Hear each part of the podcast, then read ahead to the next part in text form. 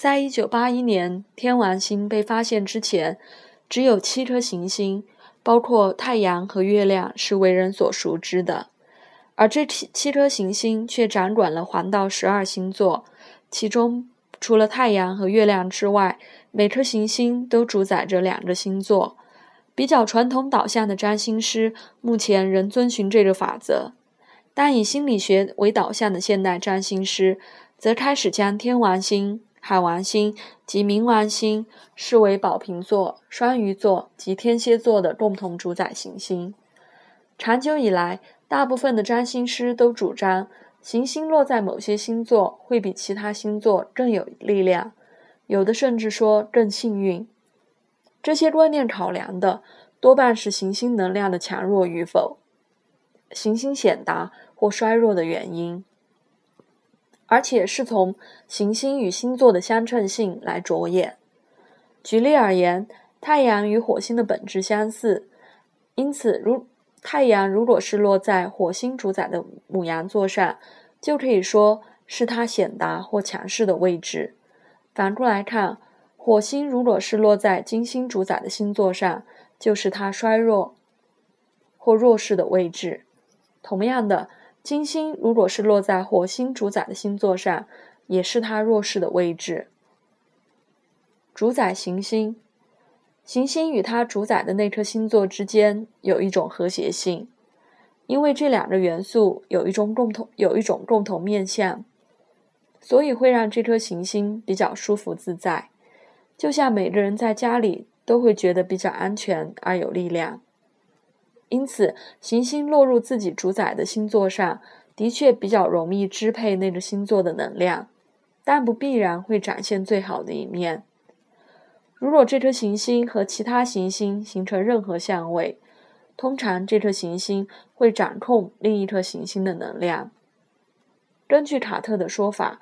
如果一颗星行星主宰着两个星座，那么落在阳性即即活于。火与风元素的星座上面，会比落在阴性土与水元素星座上更有力量。他举例来说，如果火星落在天蝎座，木星落在双鱼座，土星落在宝瓶座，比较容易发生意外。强势位置，着升这个字真正的意思是提升，因此居强势位置。Exaltation 的星座通常能把行星最佳的一面带出来。Exaltation 在宗教上代表的是进入更高的天堂，故而更接近上主一些。或许这多少也说明了落在强势位置的行星为何比较不自私、不带个人色彩，而且更容易朝着良善的方向发展。更具体的说，行星落在强势的星座上面，往往会以它最典型的方式运作。威廉·勒利把落在强势位置的行星形容成一个备受重视的嘉宾，而这个嘉宾会得到主人最佳的款待和关注。弱势位置，行星如果落在它主宰。的星星座对面的那个星座上，就是落在弱势位置，但并不包含好或坏的意思。只是这颗行星通常会以原先的目标相反的方式运作。例如，太阳本来关切的是此生英雄之旅的达成，但是若落在与英雄最不合且最拥护平民百姓的宝瓶座，显然是不利的位置。落在弱势位置上的行星，会以不利于他原先的角色的方式运作，所以在某种程度上，他的力量会被削弱。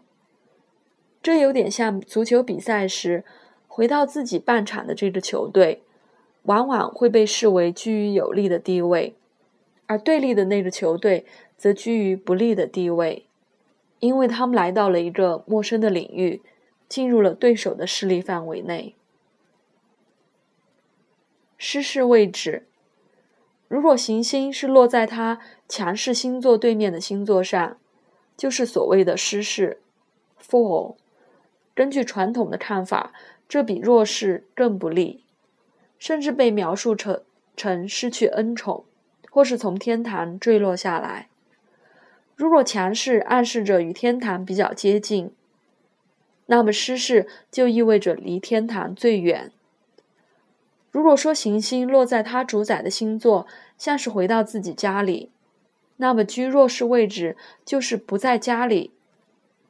而失势则可以则可以说是到了一个非常遥远的地方。当我们远离家园，移居到一个异国文化里。我们最主要的考量就是如何生存下去。我们根本没有足够的资源可以为他人着想，而必须专注在生存这件事上面。因此，我认为落在失事位置的行星之所以会显现自私倾向，是因为这颗行星进入了一个陌生环境，因此感觉很不安全。从事件派占星学的角度来看，考量行星的显达与否，可能是很有用的做法。但是在个人本命盘的解析上，其作用却没那么明确。其中有好几个原因，最主要的是跟这种概念盛行的时代有关。在古早时代里，个人没有太多能力可以超越眼前的情况，也不太能选择适合自己的生活方式。但今日的男性已经不再需要去打仗或狩猎，女性也不再是命中注定要结婚、生子或管理家庭。如果现今的社会仍然认定女人必须扮演妻子和母亲的角色，那么一个女人的月亮若落在巨蟹座和金牛座，的确很适合扮演这样的角色。而一个男人如果能吸引来这样的伴侣，当然是有利于他的。基于这样的看法，行星落在显达的位置上，仍然是强而有力的重点。